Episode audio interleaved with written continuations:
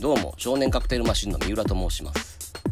このポッドキャストは40代の中年男である私三浦が高校時代からの友人である山田氏と共にアニメやサブカルを中心とした話題を談話形式でお送りする番組です。第40回はルパン三世カリオストロの城実況談義中編です。五右衛門の再登場から様々な話題の道草を経て決戦前夜まで。それでは続きをどうぞ。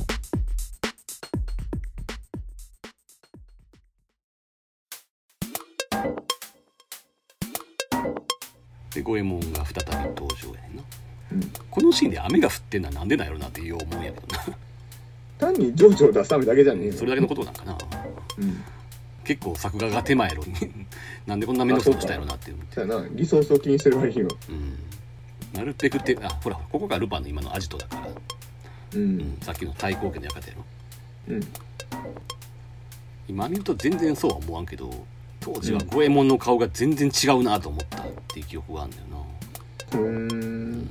まあやっぱり新ルパンの五右衛門のイメージがあったっていうことやろうな。旧ルパンの五右衛門ともちょっと違うっちゃ違うしな。うん。でまあ細かい話やけどそのこの時のな銭形のコートがさ腰のところでベルト締まってるやん、うん。うん、これもねやっぱりねこっからなんだよな。うーん。割とこうインパクトがあったというかこれ以降ねちょっとカリオストロオマージュでする人は増えるけどさ。うん。あとこの伯爵の朝食のシーンなんねんけど、うん。これ多分あれやな。当時としては多分画期的な金持ち描写やろうなって思うんやけどな。でもつぶさに見たけどさ、うん。この手前の瓶とかさウォーターって書いてるから水やろうし。うどれが金かかってる？んいや金かかってるじゃないその描写として正しいって意味よ。ああそうか。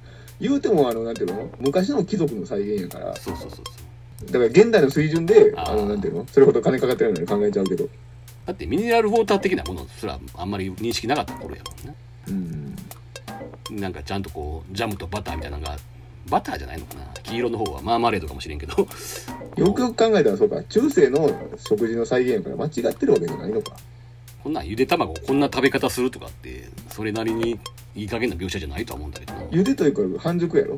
半熟そうそう。うん。中しか食べへんみたいなねこの食器の書き込みとかも相当なもんやと思うんだけどな、確かに。でこの食事の対比っていうのは2回繰り返すんだよね。ああそうだね。うん。あの今だからそのルパンのカップ麺とこの食事を比べたけど、うんうんうん。今度晩餐とさうん。うんあの銭形隊のカップラーメンとな。うん。でもどっちかというと憧れるのはカップ麺の方そうい。うだよな確かに。シチュエーション込みやけどな、うん、うん。だからフォークで食べたいと思うよね。そうそうそうそう。これ見てると。うんあごめん。あちょっとさっきのだから補足しとくわ。はい。俺これ自分でレジュメに書いてたの忘れてた。うん。その伯爵の食事シーン。支配階級であるカリオストロ伯爵のヨーロッパ貴族としての生活ぶりや振る舞いも交渉されているって書いてる。うんうんうん。ウィキペディア情報やけどね。ああそうね。うん。うん。だから多分正しいあの貴族の食事なんよあれ。うんうんうん。うん。昭和一桁もう今じゃ言われなくなったよね言ったらえらいとこ踏み込むことだから。ルパン時空の。ああそういうこと。あ年齢の問題って話？そうそうそう。う、んそうだね。そうそう。最初に言おうと思ってたんやけどさその手のさ、ルパンの中にさ年齢がどうとかさ、うん。えーっ、とねまあ要はさルパンって設定というものがほぼ存在しない漫画なんだよね、うん。うん。そういう意味ではもうガンダムとかとはもう対極をなすというかさ、うん。うん、例えば次元の早打ちが0.3秒やとかさででも場合によっては0.7秒って書いてる時もあるし、ううん。ん、あとなんか断鉄剣が切れないものとかもエピソードによって全然変わってくるし、うん。場合によってはこんにゃくが切れないとかな、うん。うん。原作はもっとひどくてなそもそも原作の斬鉄剣は流星って名前だとかさ なんかようわからん感じやねんけど、えー。流星の石から作ったみたいななんかようわからん設定があったりとかさ。うん。でまあ原作はそのねそもそも悪さでも何でもないしうん。もっと適当やねんけどさあ悪さすら原作由来じゃないのか。ないねんないね。んえ。え次元もその悪さ的な使ってたりするしね。あのうん。リボルバーじゃなくて。でなんか銭形のフルネームとかさ娘の存在がどうとかさ。うん。あとなんかなぜか原作にはルパンが大学に行ってる話とかがあったりとかしてさうん。なんかもうそういうのが一時さトリビアの泉とかで取り上げられたことあんねんけど、ああ銭形の名前をやってた。トリビアで。覚えてる。まあ、ゼニカの名前はまだ一貫してる方やけどもう作ってや捨て作ってや捨ての設定なんで、うん。うん、そんなずさんな設定別にねしてたところで何の自慢にもならんからさ、でも待ってそもそもなんか俺どっかで聞いた話やけど原作のルパンはそもそも同一人物ですらないっていうことじゃないうん。っていうセリフもあんねんけどうん。でもそれすらねその時の思いつきかもしれんっていうさ、ああなるほどね。うん、だから原作なんか特に初期の頃なんかさ出てくる全然関連性のない女ゲストキャラみたいなのが全部峰不二子って名前やったりとかすんねんな。ああで場合によってはね何やったかな土井不二子とかさ琵琶瀬不二子とかさ藤峰子やったりする時もあるっていう そのぐらい適当なんでね。うんっていう話。だからまあ全然そのルパンにとって設定ってのは何の意味もなさないということね。うん。だから逆にそのルパンの年齢がどうとかもうそんなんはね考えてもしょうがないっていう。でもそこまで来ると逆になええ加減なことにさむしろ味を感じるというかなんか独特の情緒があるようなまあも気ちろんね。うん。がしないでもないよね。そうそうそうそう。うん。だから最近のルパンなんかほらもうインターネットとか使ってるわけやけどさもうそんなんもうね深く考えても意味がないよっていう。うん。ことですね。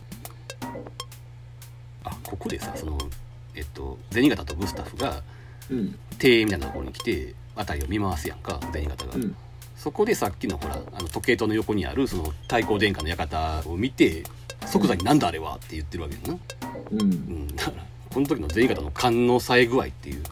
切れてるよね。さすがやね。キレッキレやね。うん。てかそうあってほしいよねやっぱり。そうやねんな。うん。失敗することがアイデンティティみたいにもういつからなったんやっていう。そうなのよ。特にこの頃新ルパン全盛期の頃でな。うん。銭形が一番ダメダメだ時代やからさ。うんそれはモンキーパンチもよく投げ入れたよな。うん。だからそこでちょっと言及して僕はまああのなんていうの？定価にまみれた話で恐縮やけども、うん。なんやったら最強ぐらいのポジションなんでしょ？原作って。そうやな。うん。一人でルパンを一個圧倒するような時もあるっていう。あるある。めっちゃ覚えてる。それ、うん、で射撃の腕も次元を上回る時がある。まあねまあそれはね。俺も聞いた話だけどな。うん、でそれもさっき言ったけどまあ設定は適当だから話によって全然その辺変わるんだけどね。うん。まあでも一応今の本題はそこじゃなくて、うんうんそれぐらいの存在であってほしいよねっていう、そうそうそう。うん。だからこんなかっこいい銭形みたいなの久しぶりやったっていう感じやったと思うよね。うん。ただ金作のルパンは銭形は割と敏腕デカとして変えていくことも多くてうん。それはやっぱりねその頃の反省があるからやと思うな。うん。うん。まあスペシャル版あたりまではちょっとねもう本当に話に絡んでこないただのオチをつけるためのうん。ルパン逮捕だって最後に言えばとりあえず話が終わるっていうさ、うん、それだけのためにいる人っていう。ただね宮崎ルパンがねいつも銭形が敏腕かっていうとそうでもなくてねさらば愛しきルパンの時の銭形ってさ、まあ、あの銭形は結局ルパンの変装やったわけやけどうん。最初にあれやろ警視総監みたいな人にさどうせお前に逮捕は無理だとか言われてるやんか。うん。割とダメ男扱いになってる時もあるんやな。うんこの次元の対戦車ライフルはどっから持ってきたの 最初から持ってたのかな。ああ調 達、うん、する必要があるわけだからな。でこっからローマ水道の侵入場面なんやけどここでさっき言ってたな、あのベンチが出てるよ。若干形は変わってるけども。うんうんあの写真で説明してるシーンね。あ本当や本当や。で時計台にそのローバ水道が続いてるからさっきの東屋から侵入すると、うんでここも割と省エネでさ実は水の柵がめちゃめちゃ面倒くさいはずやねんけどあんまりしてないのよな、泡とかね。泡とかあとフィルターとか。最小限でやるようにしてる。そうそうそうそう。あとは動きやんなだから。うん、ここはでも子供の時笑ったな。めっちゃ面白かった記憶は。あるうん、だからカリオストロって言わずに、ん。その屋根を落ちるやつとか、はいはい。あとあのだここで平泳ぎするやつとかな、うん。そういう言い方やったんやそうそうそうルパンがその、うん抵抗しながら落ちていくね泳ぎながら。これ絶妙なのよねこのスピードはね。そうそうそうそう。うん。徐々に負けてる感じっていう。あのロングで横から見てるシーンでさ ルパンが押していくとこも、よう見たらうん。結構あれな繰り返しじゃないというか変化がついてんだよな。あついてるついてる。一回うんくるんってなったりとかさ、うんで何回か見てると今日はうまくいくんじゃないかとか思うよね。それはどうかな。最近よく聞くやんこの手の言い方。なんかあのタマフルとかでもさ今回はロッキーはあのアポロに勝つんじゃないかとか 今回はジョーカーバットマンに勝つんじゃないかとか。わしゃからんでも今年はあの勝っちゃん事故らへんのじゃないかとか。今年の選抜は。でこのね機関部が要はラストのほら対決する場面の舞台にもなってるわけやんかうん。うん、そういう同じシーンがまた出てくるっていうのその一環っていう。でここでなんか伯爵がパーティーみたいなのしてるやんか。舞踏の間っていうところらしいねんけどうん。ここにあれやなあの絵コンテの指示で政治家ありギャングあり芸術家ありアニメーターなしって書いて そういうコンテのね端書きって面白いよね、あくまでそのセンスのある人のあれに限るけどね。なんかこの頃の宮崎は無邪気やなと思うのがさっきの確かの影と戦ってたシーンやったと思うねんけどうん。要するにバッと振りかぶってるような感じの絵やんか。うん。あっこで「頑張れ田淵君」とか書いてあるねん。割と今の宮崎駿知ってると意外なな。うん。あでこれがさっき言ったカップラーメンのシーンね。対比としてね、だからそう徹底的に対比としてされてるよね、うん。伯爵の食事シーンと交互にやるっていうの。でもこっちの方が美味しそうっていう。な、そうそうそう。明らかにこっちの方に思い入れがあるっていう。うん、で風車塔のところに今はルパンはいて。うん。あの風車とかも実は後々結構出てくる。うん。だってあそこやであの五右衛門のあのカレンダーとかっていうシーンってあそこやで。あでローマ水道っていうのは水を上に上げる機能があってーうん。そこの一環でこの風車がルパンのせいで一瞬詰まってというか重たいもの持ってるから動きがおかしくなってるわけやけどあその一瞬を見抜くのか。それをそうやねそれだけでデニガが異変に気づくっていうさ、本当に切れ者やね。うん、でここでさその砲台のところの潜水っていうのかな、ううん。ここのシーンで水で絵がゆらゆら動いて変な顔になるっていうそういうなんかうん。ギャグというか、うんこういうのってあれやな。後年の宮崎はまずありえへんギャグやんな。うーん。これもすげえ当時笑った記憶はあるんだけど。あでも意外とあれやな。子供とかに見せるとここあんまり受けへんね 今の笑いとはちょっと違うの俺も、うん、そういう表現として見ちゃうから別に笑いは喚起されないな。あそう俺ね、昔さ小学校の時になんかあの遠足の時にさバス乗って行ったりするやんか、うん。そこでたまにその気の利いたバスはさついてるテレビでアニメとかつけてくれたりするわけよ、うん、そこで一回カリオストロ借りたことがあってうん。今のシーン爆笑やってんけどな。あそう。うちはそれさよなら銀河鉄道釣りないんあでーいいね。うん全員型のコートを潜水服の中に着込んでるっていう無茶な。絵力がすごいからできるんかなと思わせるっていう。なんか子供の時にさその銭形ってやっぱりさこの頃すごい、うん。さっきも言ったように、うん。ダメなキャラとして書かれてるやんか。うん。でカリオストロの時の銭形の顔ってさそういう銭形を見慣れてるとすごいうん。キリッとした顔に見えるらしくて、うんある時ね俺なんか当時ほら文房具とかでもカリオストロの城のやつとか使ってたからさ、ううんんなんかその小学校の時ねうん。そこに銭形のカットがあってさあんまりカリオストロ知らない人が要はあれやの、うん。アニメとか漫画でさそのブサイクなキャラクターが時々こうギャグで顔がキリッとなるような。ああせんべいさんとか。そうそうそうそうそう。うん。この銭形はそれなんやろって言われたことがある。ああなるほど。それぐらいかっこよく書かれてるうんそれぐらいひどい時はあかんのか。そう。割と昭和のアニメの特徴はねあの変装した時はあの変装された側の方の声の人が喋るっていう。ああはいはい。これ今時やったら多分あのルパンの側の声を当ててる人が頑張ってモノマネするよね。ああそういうもん最近は。っていう印象はあるけどな。うん。でさっき言ったそのこの映画の元ネタの一つの「ヤブニラミの暴君」っていうな、そのフランスのアニメうん。はねとにかくねあれなのよ。それも城が舞台なんだけどうん。なんかその王様が気に入らんことがあったら人を落とし穴に落とすっていうシーンがあって、ああ。うん。まあそれだけじゃないけど結構この映画に影響を与えてるなっていうのは確かに。それが元ネタなのかね？この先あのナディアとかでもさ使われる。あその前にヤマトがあるか。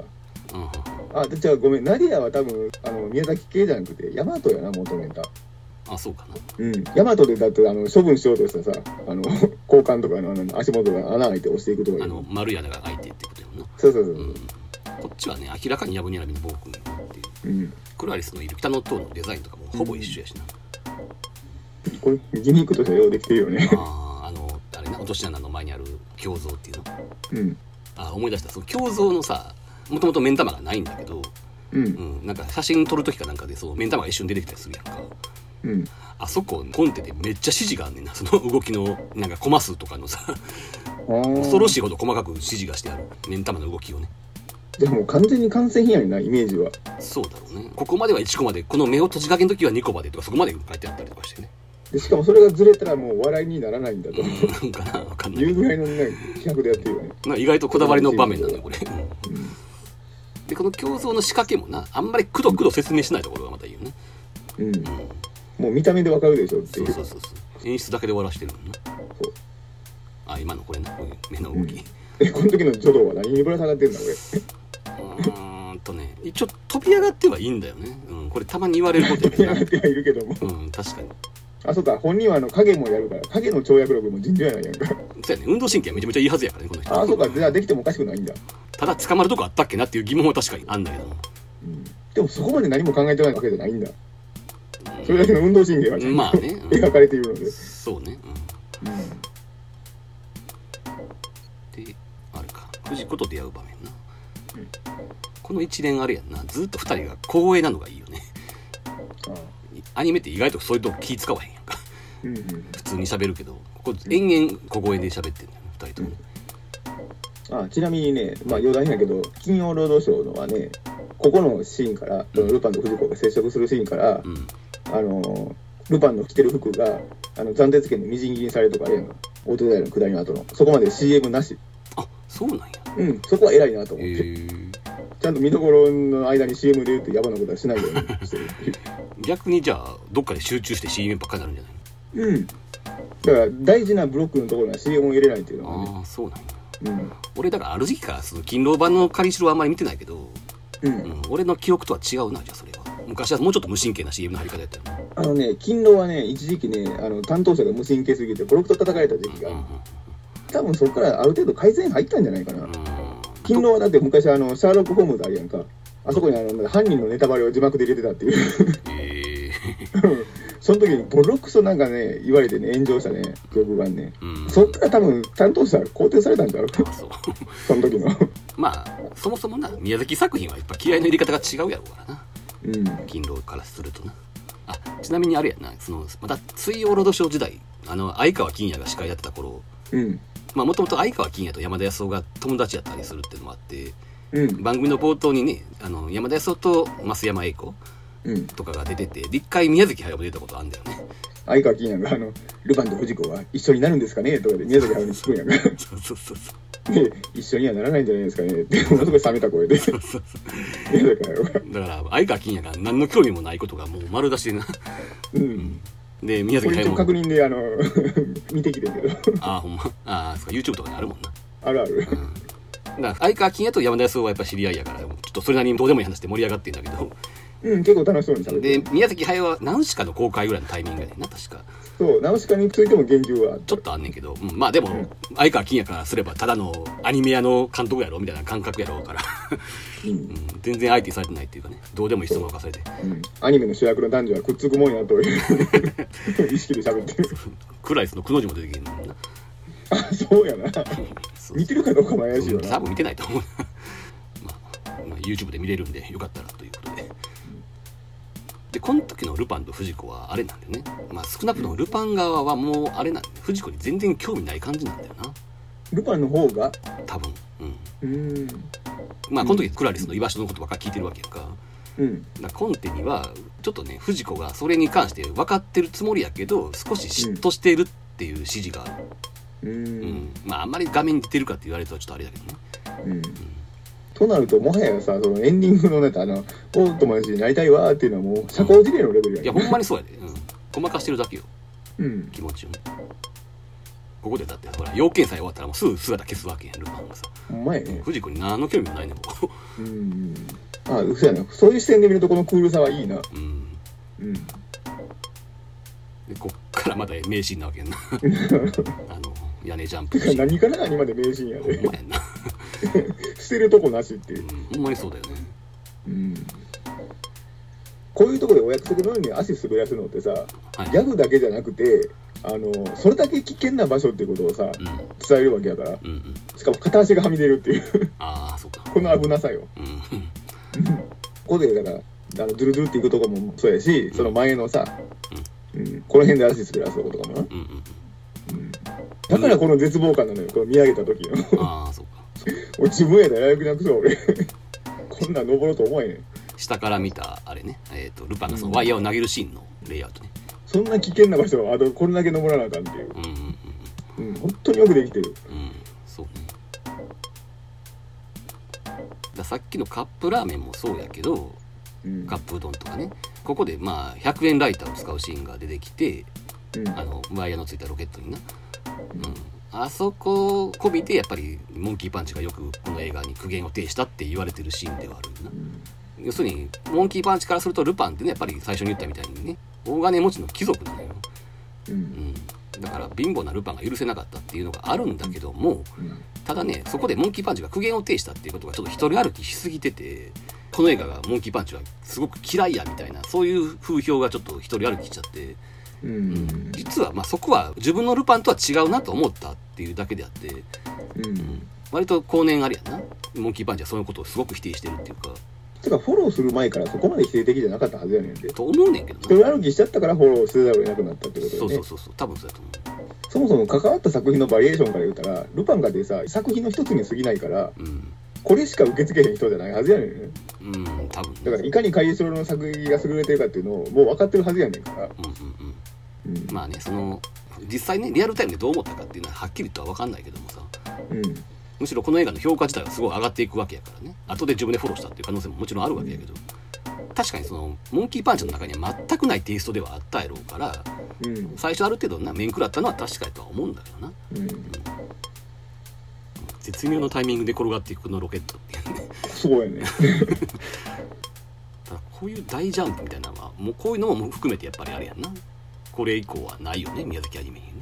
うん。例えばラピュタとかってさ割とまあ、うん。超人的な超人ってほどじゃないな。むしろコナンとの差別化を図ってるもんねあれは。そうものすごいなんていうのあの犠牲的というかさ、うん。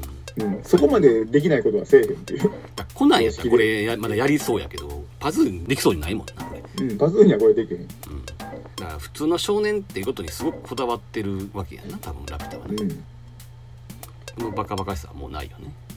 うんそうかそうか。ここ名シーンやと思ったらこの後の方がよっぽど名シーンやんけ。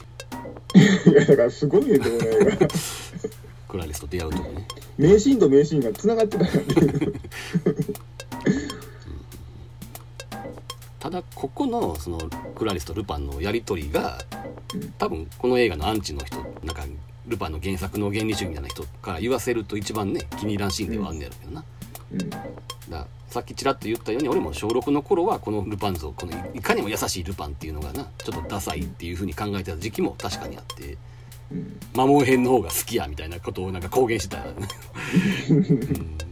この頃に6年生ぐらいになってくるとみんなカリオストロの城の存在を知っててさみんな褒め出すねんけど、いや俺は摩耗編派だけどねみたいなさ。ああまあそれはそれ言いたくなる時期 人生であるよ。そういう時期。ない方がおかしい言うぐらい。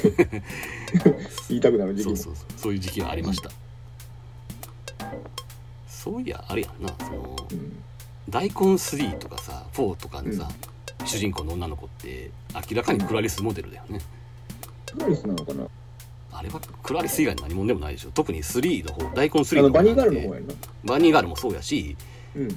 まあその子供時代である大根3のやつなんか服装まで一緒で確か。あそうやったか。確かうん。うん。だからあの世代のアニメファンにとってクラリスってやっぱでかいんやろうなとは思う、ね、うん。まあそうか。クラリスの悲鳴だけ集めたテープとか作ってたのがあの世代やもんな。え誰の話ですか？えなんかいや誰とか言うのじゃなくてあの頃のアニメファンのたしなみやったっていう。あそうなの？こういうものを作るのが 悲鳴だけああそこそこうん。さっき言ったように俺は割とね本編のクラリスはお姫様っていう記号のような感じで見てたからさ。うん。あんまりそういう感情になったことはないんだよね、うん、あくまでルパンを中心に見てたからさ。うん。あもうあれだね。全てのセリフが名セリフだからもういちいち言及してられへん、ここはもう見るしかないよね。何か言及するのも野暮かなと思うぐらいうん、ここでさその空を飛ぶことだって湖の水を飲み干すことだってできるのにとかあの辺が全部伏線になってるっていうのもな、ああそっか。うん、その後やることのそうそうそうそう。ああごめんその視点なかったわてか気づくべきやったな。うん。まあ空を飛ぶってのはその後落としたな落とされた後のな、うん。うん、あまあそれは言うからな自分で。空だって飛べるあさってあそうかそうか、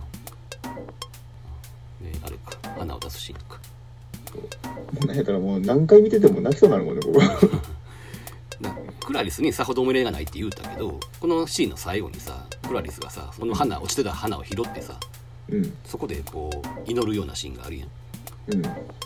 あれがまあ要するに初めてそのルパンを信じたっていうシーンやろ。信じてみようと思ったっていうことや。これはちょっとね今見ると泣けたりするけどないや本当に素敵やわおじさま もうルパンって言わないよ。おじさまって。どの立場でクラリス目線で。なんやったら俺らの方が年上やで。ルパンよりそうやね。そうそう。これを作ってる頃って多分宮崎駿って40歳ぐらいだと思うねんか。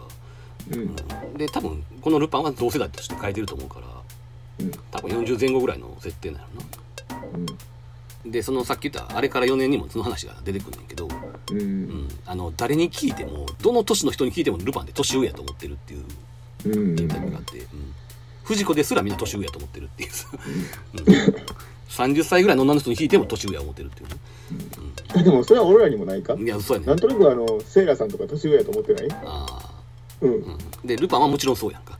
うん。ルパンは年下やと思ったこと一回もないやろ。まああーないわ。藤子ですらないの、でも不思議とアムロはあるんよね。年下感？なんか普通に例えばさセイラさんが17歳とかうん。ブライトが19歳って聞いたらええってなるけどアムロが16歳って聞いても別に驚かへんやん。うん。まあフラウボもそうか。うん。不思議やなと思ってね。別に見たのは当時は俺まだ8歳ぐらいやってんからその感覚が残っててもおかしくないようなもんやねんうん。さすがにアムロを年上やと思わへんやん今。逆襲したんだけどアムロは？まあそっちは確かにちょっと微妙か。でも、うん。年上やとまでは思わへんかな。うん。この影の動きは割といいよね。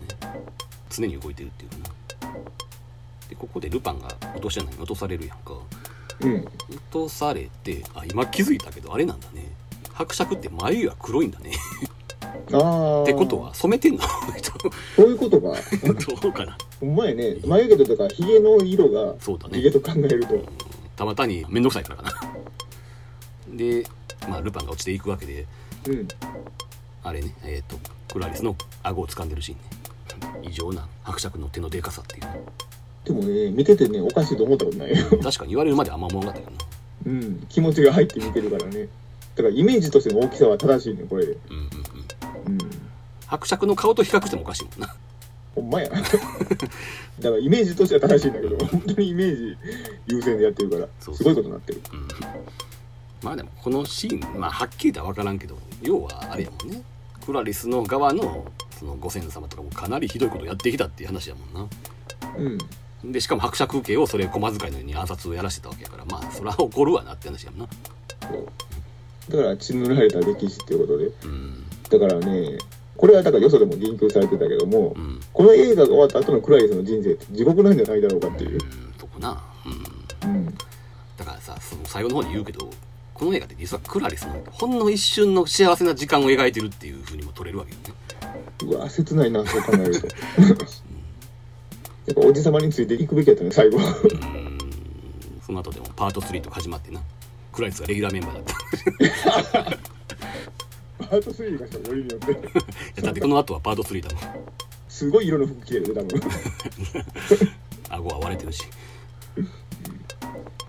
そうそう。でねえっとルパンが実はね落とし穴に落とされたルパンが実は助かってたっていうシーンだけどもうん。ここね案外あれなんだよね。ルパンがボロボロになってるっていうそんな余裕で助かったわけではないんだなっていう描写、あうん、これがなかなか新鮮でなああ本当やね。破けてる、破けてるわ。顔とかも傷だらけだし、うん、顔の傷は認識したけど破れは今言われて。うん、普段のルパンならこんなん余裕やんか。うん。傷一つ負わずにさ。うん。だからルパンの生身感っていうのは割とね強調してあるんだよね。うん。ちなみになこれはまあちょいちょい指摘されてることではあるけど伯爵がこんなに結婚とかいろいろやってるのはまあ指輪を手に入れることなわけやんかうん。でそれが財宝につながっていることは知ってんねんけどもそもそもその指輪をどう使ったら財宝が手に入るのかを全く理解していないっていうさ。うん。だからあくまで概念としての結婚なんだよな。うん。多分伯爵に謎は解けないだろうしさ。白状がゴート文字も読めないんやったっけ？いやまあそれはね頑張れば読めんやろうけどうん。あの指輪をまずくっつけないと文字が読めないっていうのもあるし読んだところでそれがどういう意味なのかっていうことに気づくかどうかっていう話やんか。ああ文字盤のヤギ座に気がつくかとかそういうことやん。うん。でここでさっき言ったその一人取り残されたクラリスが花を拾って初めてルパンを信じてみようと思うっていうシーンで昔はねそのさっき言ったような6年生とかの頃はケッと思ってた感じやけど今は素直に感動するのかなあけなげなっていうカレンダーっていう。そうそうそうでどっかでこの話をしようと思っててまあここは一番適してるから言うけど、うん。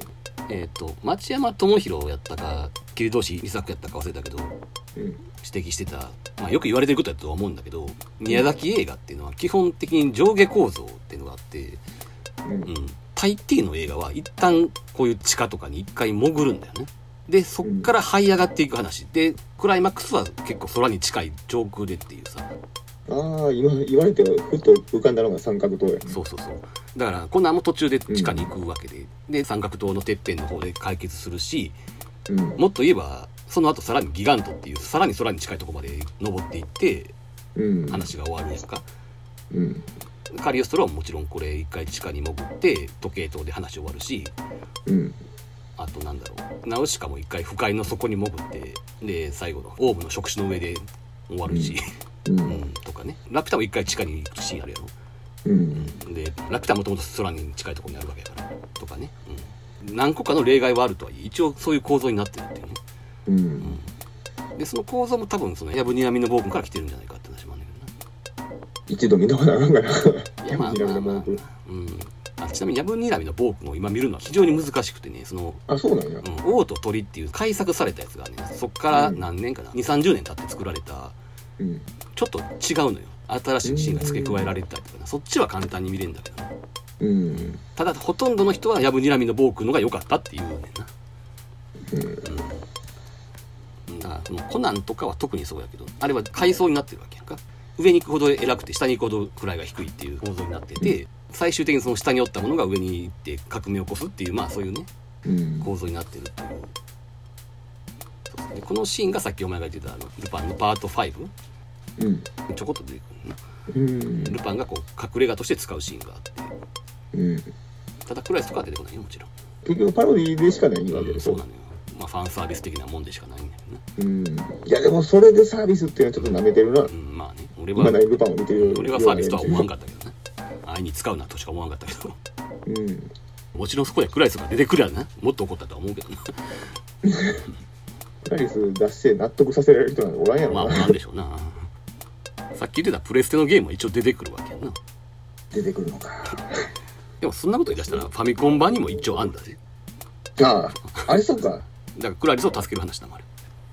あタイトル何やったっけ？パンドラの遺産かなんか言ったあ、りそんなんやったな。うん。一応持ってたけどねそれ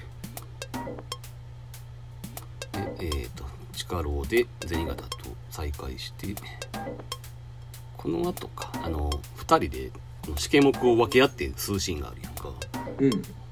あっこもねえっとさっき言ったフード理論の福田理香先生のさそうそうそうそう。だから食べ物じゃないけど、んこれを使ってるのよね、タバコを小道具として。そうだねだからさっき言ったみたいに食べ物を食べ合うのは胃のまで店やってるっていうことになんねんけどもうん。このルパンと銭形の関係はそこまでじゃないからかといってちょっとは心は許してるから、うん。うん、肺までは見せるっていう、うん。うんっていうシーンになってるっていうねそう。だからもうこっから、あの、なんていうの、休戦ですよってやってるから、うん慣れ合いをせんっていうのはもう、いわゆるまあ、ツンデレコントやね。うんまあそうだねうん。あのシーンの役割は本来はこっちが担ってるってわけ。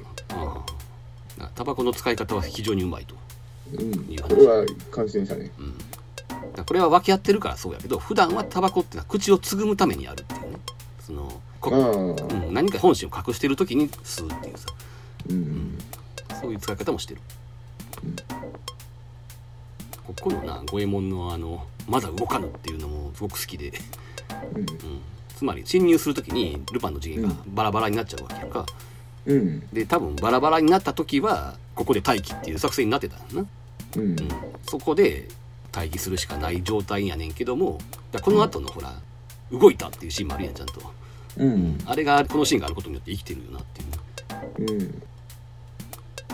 作画を使っての前ソではよくやるけどもさ、うん影を使って遊んだりはせえへんから、ちゃんと強敵感はあるのよね。これがあの影でさ、ひょうきんなシーンを入れちゃうと、うん。そっから途端に強敵感で薄れちゃうよね。ああ。そういうこと。うん。うん。そうね。うん。影がさ最後の方中の人が出てきたりするやんか、うん。うん、そこはもうクライマックスだからいいのまあな、うん、あこれ初めて人間性が出てくるというか、そうそうそう。実は中はそんな怖い顔してないっていう。そうね。なんかかわいそうな感じっていうかな。なんかそういう裏設定もあるみたいな。その若い男はもうみんな出稼ぎとかで外国に行っちゃってるからうん。あ広告内にはもう中年の親父しかいないっていうあそうやな。それが序盤に分かったらあかんもんな。うん。うん強敵感が薄れる。うんこの水中の影をルパンが追っていくシーンでさうん。ここもそうやねんけどそのあのパンツだけが取れてなんかそれをパッて取るようなギャグがあるやんか。うん。こういうところでもいちいち音楽がつくでしょ。短い、うん。うん。だから先説明してるのがそういうことやな。これが鈴木誠二のねうん。特徴です。まあでもあの音がない状態ってもう今は想像できんけどな。うんここもさえっ、とルパンと銭形が女道と召使いを閉じ込めてさうん。脱出していって階段登っていってうん。途中にその鉄格子みたいなのをほら銭形が閉めてでちゃんと鍵までかけてるんだよな。うん。このなんか何も言わんでもこういうことをやるっていう銭形の有能ぶりっていうかさ、うん。うん、てか俺他の映画見ててもなんでここで追っ手が追ってきにくいようにはい。なんかせえへんねんって思うことってあるやんか。あるな、うんこの映画はそれをちゃんとやってくれてるからね。うんそうねすごく納得いくね。うん、うん、だからその感覚よね。ものすごく普通の人が見ててさ当たり前に思う疑問っていうのにちゃんと回答を用意してるっていう。そうね。かゆいところに手が届いてる感じ、それがそうもうあのエンタメ力の強い映画の強さやっていう。うん、スケジュールがない中ようここまで気遣ってくれたっていうのはね。むしろだからそういうところに集中するために切るとこはバッサリ切ってるわけでしょ。ある種クライマックスよりそっちにリソースをされてるわけやもんな。うんあそうそう。ここでさっき言ってたあれな。印刷工房が無人になって稼働率をあの 落とすなって言われてる割にはそう。そう割と夜は休んでるっていう。まあ確かにそれはその通りやね。納期遅らせるなとかって言ってるわけやからもうちょっと働いた方がいいはずやねんけどうん。一応ねコンテによるとこのシーンでカリオストロ広告では徹夜はやらないって書いてある。徹夜をするのはアニメーターだけだね。結構ブラックじゃないんだっていうね割と労働環境はいいっていうであれか藤子とクラリスが会話するシーンやけどここでそのルパンと藤子の関係みたいなことを言うやんか。うん。うんまあ要するに恋人関係はもう終わってる。しかも自分が振ったんだみたいな話をするんだけども、まずそのあれらしいな当時このクラリスが好きやったアニメファンってさクラリスの「捨てられたの?」っていうセリフに幻滅したっていう話があって。あ なんでやねんと思うんだなんかね分かりたくはないけど分からんでもない。そっか。ただなんでそういう思考回路になるかっていう理由はなんか分かるわっていう、まあわかるけど。うん、で藤子がそのまさか捨てたのっていうセリフがあるけど一応それは絵コンテによると捨てたのは女の孤児ですっていう。孤児？ああプライドの孤児。まあそうそうそう。うん。まあそれはそうやろうな。うん。あ五右衛門の動いたのシーンがとうとう来るっていうここやっぱ上がるっしょ。こっからとうとう反撃なんだっていうね。うん。すごい好きやねんけど。でこっからあれか。ぼちぼち。サンバテンペラードがかかると。えサンバテンペラードでここは初出他の作品でも出てくるんだうん。ルパンの。あ新ルパンにはちょいちょい出てくるけどうん。どっちが先かまではちょっと分かんないな。いやちょいちょいだから何？あのー映画とさテレビ版が存在するアニメでな。うん割と名作と言われてるさ作品使われた BGM がうん。テレビ版でフラッと使われてるとちょっとビビる時あんねんか。ああなるほど。なあのビューティフルドリーマーの曲もさ何曲か普通にテレビ版で使われてるからな。うん。うん。うんうんメガネの演説の時の曲とかも普通にテレビ版で使ってるシーンあるかはいはいはい。はいそれはね多分テレビ版が後から使ってると思う。ら後から？うん。うるせえやつらってさその映画やるたんびに音楽のとか違ってて、うん。でそれを後からテレビ版に流用していくからテレビ版のオープニングのその音楽っていうクレジットのところでだんだん人が増えていくっていう現象があってね。うーん。なんかだんだんそのミッキー吉野とか入ってくるっていうな。うん。星勝とか。ルパンに関してはちょっとその辺入り組んでてね。うん。うん。ちょっとわかんないな。これでも何気になその強盗札を燃やして火事の騒動の中、まあバーッと走っていってるシーンでさうん。ちょっとずつこの城の構造とかを説明してんだよねああのここに礼拝堂がつながってるとかさ。あそうか礼拝堂だってわざわざ言わなくていいものね。そうそうそうそう。逃げてる最中に。今出てきた穴から、ね、最後デリが入っていくわけやし、ああそうかああなるほど。うん、ほんまや。しかもここはいつも空いてるわけじゃないんだけど今は緊急事態から空いてるけど結婚式の時は当然閉まってるわけやんか。うん。だから五右衛門が最初に暫定つけて切ってんだよはあすごいなであれよこの今見えてる十字架が倒れていくっていうね。うん。でここのさオートジャイロを奪うシーンでその、エンジンがついてさこの煙がそのプロペラに巻き込まれて煙の輪っか出すシーンがあるやんか。うん。これ一時期よう見たよな なんかパロディを散々見たよな。パロディってあそう？うん。俺はよう見たはパロディなんてあったやろうか。うんなんかあったと思うね。もうパロディっていうか単に真似してるだけなのかもしれんけどね。まあそれこそほらルパンとかのいつものテレビシリーズとかにもあった気がするし。うん。なんかよう見た気がするけどね、うん。まあ名シーンやとは思うけどね。うん。なんでここに出入り口作ってんやろねでも。うん？このクラリスの部屋で。天井のその月の絵のところに。こんな時に使ってくれと言わんばかり。の変だからな。偉そうに言わないでとか藤子が言うこの辺もなんか昔の女感があっていいっていうか でぼちぼちルパンが撃たれるシーンなんですけどうん。こうやってさ普通に撃たれるルパンってのはまあ割と新鮮っちゃ新鮮やんか。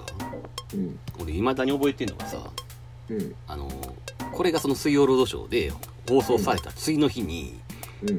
その小学校でちょっとカリオストロの城の話になった時にうん。昨日見たみたいな話になってでこのシーンを見たその友人がうん「えあれって結局ルパンは防弾チョッキ着てたんやろ?」みたいなこと言い出して。うん。こんだけ血を流していろいろ最後まで怪我してる状態になってんのに。うん。つまりもうこの頃のルパンって子供からしたらもうなんか絶対失敗とかしない無敵の男みたいな、うん、そういうイメージになってたよな。もう絶対人から撃たれたりはしないっていうさ。パート2とかはもう苦戦とかしないのか。うん。だ大抵こういう場面では防弾チョッキ着てましたみたいなオチがついてたから、うん。うん、こんだけ血とか流して 苦しんでるのにそれを見てもあれ防弾チョッキやってやろうみたいなことを思ってるっていうな。その男の子も多分なんか用事ながらみたいなよね。まあまあいやそうやで、そうそう。1時間半なみんな集中して見るわけじゃない。人間ううちらみたいな人間ばっかりじゃない。もちろんね、うん。でもそういう万能感があったのは確かだよね当時のルパンにね。だからさっきから言ってみてなんか生身感をちょっと強調してるのはそういうイメージが嫌やったんじゃないかなっていう。うんどうでもいい話やけどさこのうん。ルパンをクラリスがかばっててジョドーが機関銃を撃つと。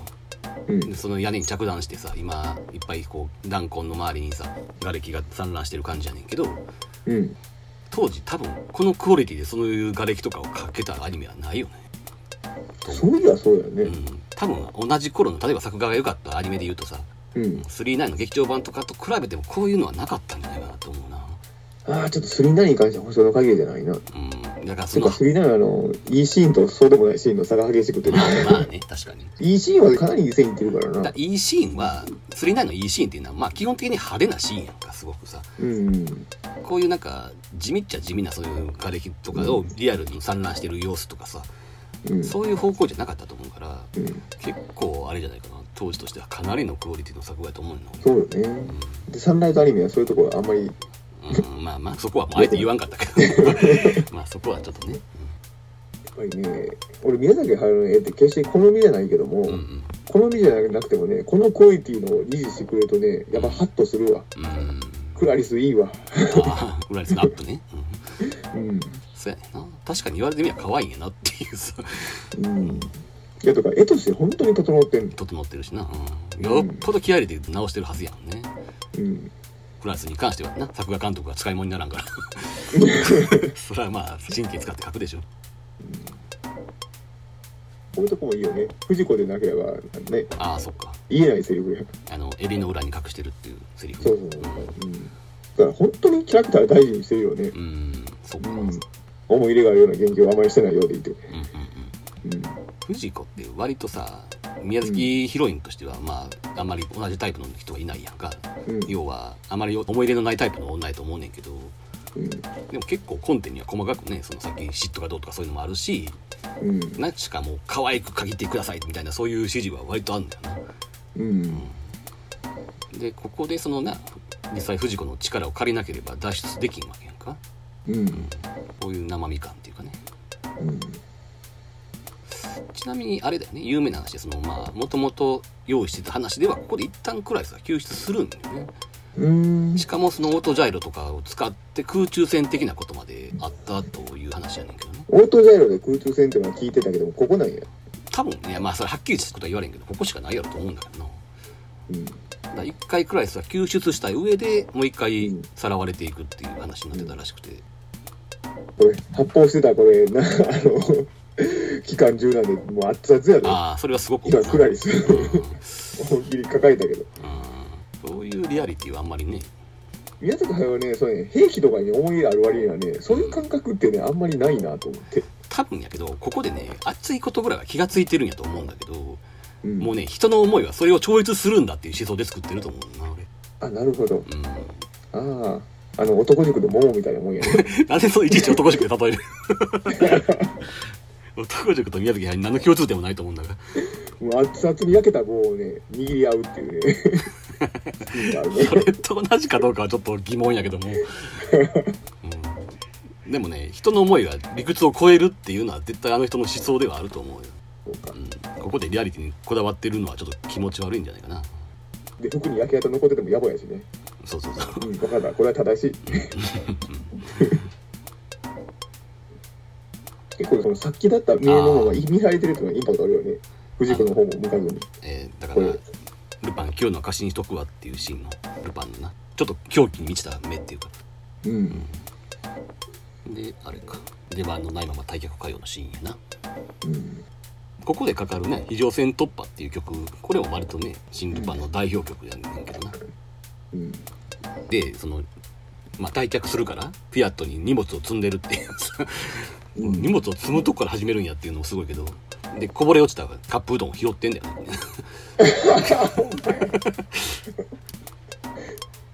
うわもう、あ、最高。こんなん大好き。ただ今気づいたけどあれやな。カップうどんの色が途中で変わってるね。最初オ途レンジ。変わるの？あ、ほんまや。黄色から、これ途中から赤になってる。あ、ほんまほんまや。まあいいけどさ。色、これ好きやわ、これ。うん。よう見たらあれやね対戦車ライフルにバケツを引っ掛けてるというか、うんそういうところも非常に細かくていいよねそうやな。これ準備段階から描かないもんね。そうそうもうフィアットが走ってるシーンから行くから大抵の普通のアニメやったら。でここでさ荷物を積むって普通の発想じゃないよねやっぱりね、ないわう。ん、ないし、またそこでも俺もうあかん。ラーメン拾うとすっごいツボにハマってる。でここでさ五右衛門がその燃えた服を着るやんかうん。で例のまたつまらぬものを切ってしまったっていうセリフがあるわけやけどうん。これってまあ知ってると思うけど初出は摩耗編なんだよね、う。うんん、まあ正確にはまたつまらぬものを切ったかやけどなそっちはうん。でも要するに摩耗編から引用してるわけやけどうん。宮崎駿がそういうことをするんやなっていうのは意外じゃないマモンの映画とか多分好きじゃないやろうしさうん。多分その摩耗編の脚本家である大和屋山敦崎、山崎？違う違う大和屋敦ああ、そっか、そっちか。ごめん。あ、ちゃうねんな。山崎ってのはだからあっちの人か。あそうそうあの、うん。カリオストロの人なうん。大和屋敦かもしくは吉川総司やねんなうん。二人の脚本だこの二人のどっちか考えたセリフやろうとは思うんだけどね、うんそれをそのまま引用するって割と宮崎駿にしては珍しいなという気がしたんだけど逆に言うと思い入れがなさすぎてそういうことできるんかな。そうなんや しないけどうー。んまあ実際こっからね定番と思い入れがなさすぎて、うん。自分の考えたセリフを喋らすわけでもなく。そうなんかな。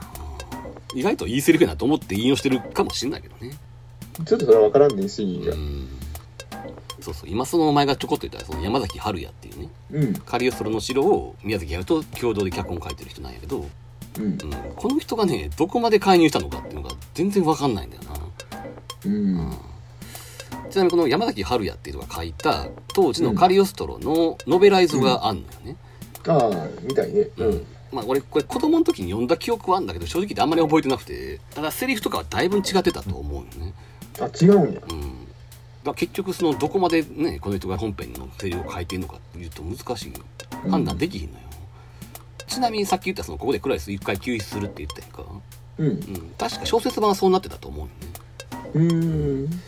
ただ割とねこう辻正樹の影響らしいねんけどなんかこう文字遊びみたいなことをすごくしてある小説でさ、うん。うん。よく言えばそういう遊び心がある感じやねんけどさこれカリオストロですることかなっていう感じはちょっとあんだけどね、ああ、うん。うん、そこはいまだにちょっと謎でねどこまで入ってたの多分この頃からさ宮崎駿ってあの脚本を作らずに絵コンテで脚本を作ってたんやとしたら共同作業をする理由ってあんのかなと思うしな。そうやな。これはあれやね銭形が今証言してるシーンやけど国際警察本部っていうか、まあ、要するにインターポールの本部ってことだよねうん。当時は実際パリにあったらしいよ。うん。だからここで一回銭形を落とすやんか。うん。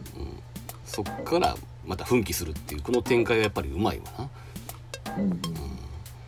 実際このシーンの最後のなあのかね切り散らかすわけでもなく全員帰国の準備をしろとかって言ってたりかわいそうって感じになるからさ。うん。こっからどう逆転するのかなっていう。うん。気にもなるし。この哀愁感半端じゃないからね。うん。だメインストーリーとは別にそういうねドラマが進行してるっていう。うん。でえーっと庭師のじいさんのシーンになるわけやけどうんもともとはだからクラリスと一緒に救出されてくるっていう設定やったからうん。だったらクラリスとこのじいさんは知り合いなわけだからルパンたちを受け入れるのは不自然じゃないという。うん。で今回はそうじゃないからこの犬を使ってるわけだよな。そうカールを使って繋げたっていう。これ,、まあ、これはうまいことでもそうやね。理屈としては通ってるから。だからこの犬がルパンから離れようとしないっていうのからまあじいさんはね不信感を取り除かれたわけやけどうん。それプラスあれよな。名前を知ってるっていうもう一個使ってるんだよねクラリスの名前を聞いてさルパンがだんだんこう正気に戻っていくこのカットがすごい好きなんだけどね。あの目の輝きだけで。そうそうそうそう。うん。目が見開いていくっていうさ。そうそうそうしかもその正気に戻った途端にまずすることが暴食っていうね。うん。あのとりあえず血が足りんってことで飯を食うっていうさ。これまたしてもフード理論なんだよね。あの人が言ってたその福田理香が言ってた、えーとうん。エネルギー等価交換の法則っていうのがあってうん。何かでかいことをする前にはまず食わなきゃいけないっていうさ、うん。うん、これ宮崎駿映画ではかなりの確率でされてるっていうね、うん。うん、パズーとシータがな逃げる時はちゃんとパンと目玉焼き乗せたやつを持って逃げるしとかさ、うちのおかんがねこういうアニメの暴食シーンが嫌いであね。あそうなの？へえどういう理由？いやだからあのこう噛まずに食べるような行為を でもねここに関してはねあれなんだよ。ある種それって演出意図でさうん。コンテにも書いてあるけど本来この時のルパンはもうさ怪我しててもう体中消耗してるから食欲なんか全くないのよね、うん。うん、だからただ単にほんまに言葉通り血が足りひんから食ってるわけでうん。もう味わってるようなシーンじゃないわけよもともとな。まあこれがおかんの言い方やねこれ次元のえ？言ってることが完全におかんやねこれ。いやおかんでのうちのおかんのことじゃないよ。世の中で一般的にはおかん。えー、とだからそんなに慌ててくるの映画受け付けねえぞってやつね。普通こんな助言しないよ。しかもその後洗面器かとか言うからな。そう。だから何もかも分かってる。ルパンのことちゃんと理解してる。保護者。この相棒感半端ないっていう。だからバディ感通り越してもうおかんの域に入ってるっていう。だからここはその味わって食べてないっていうのにちゃんと意味があるってことね、うん。で食ったらとりあえず休まなあかんから寝るっていう、うん。でここからルパンのその例の10年前の回想になるわけなんだけどうん。散々言われてることではあるがとりあえずまあベンツ SSK に乗ってるところを見てもその10年前の自分ってのは旧ルパンのことを言ってるわけやんか。うん。あのなんだっけ掃除機で宝石吸い込むシーンとかも実際あるからね旧ルパンにあああんねんでね、うん。そうそう。だから俺も何となく見覚えがあるっていうのはうん。実際そうなんやな俺まあさ細かいこと言い出したらちょっとシチュエーションは違うんやけど、うん。うん、似たようなシーンはあるしだからさっきその宮崎駿のエッセイに載ってたルパンが一番生き生きしていた時代っていうのはここのことを言ってるわけやんか。うん。この時はやっぱ時代の申し子であったと。言ってるわけだ、ただね実況の最初の方にも言ったけど国営カジノから大金を盗んでるルパンっていうのはうん。この時のルパンとさほど変わらんやんやってること。うん。10年前のすげえバカバカしい若かった自分っていう風に言ってるわけやけどうん。実はこの映画の冒頭と大して変わってないのよね。うん。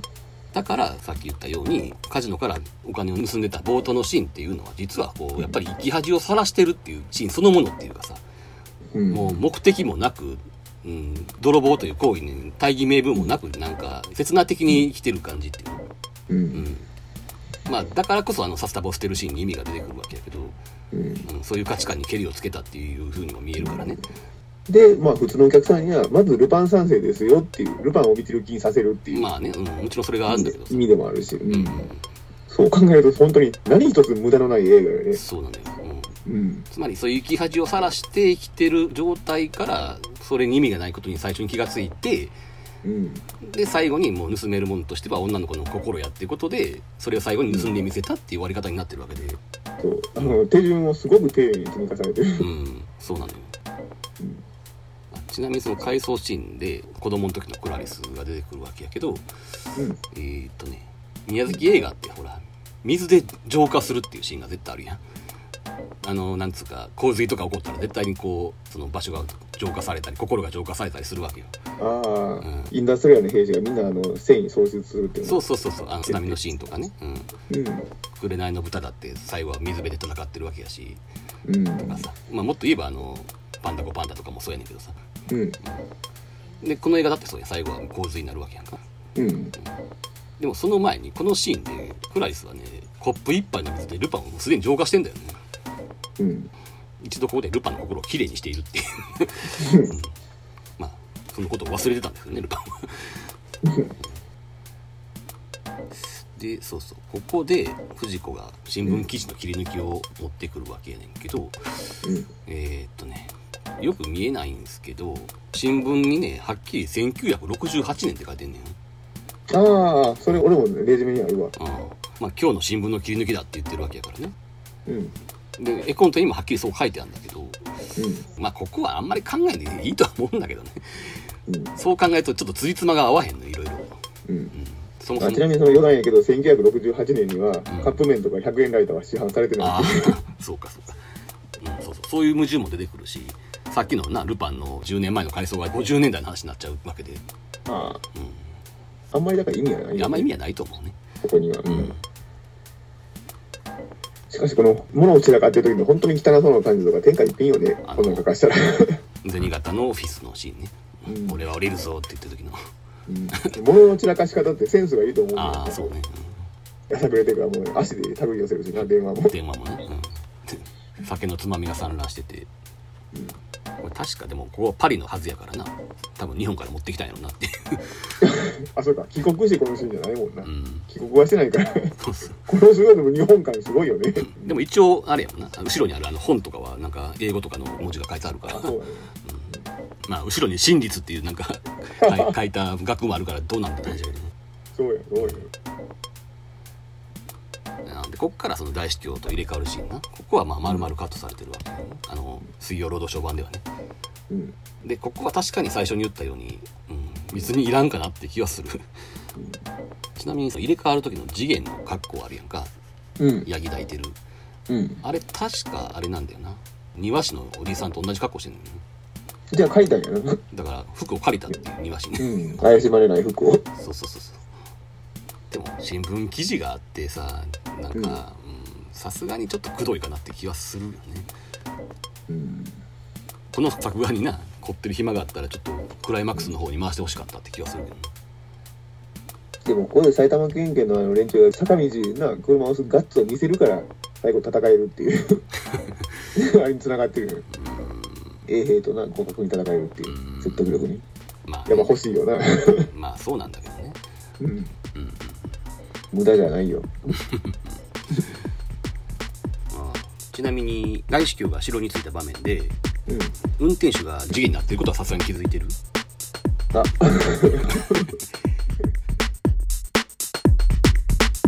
少年特典マシンポッドキャスト。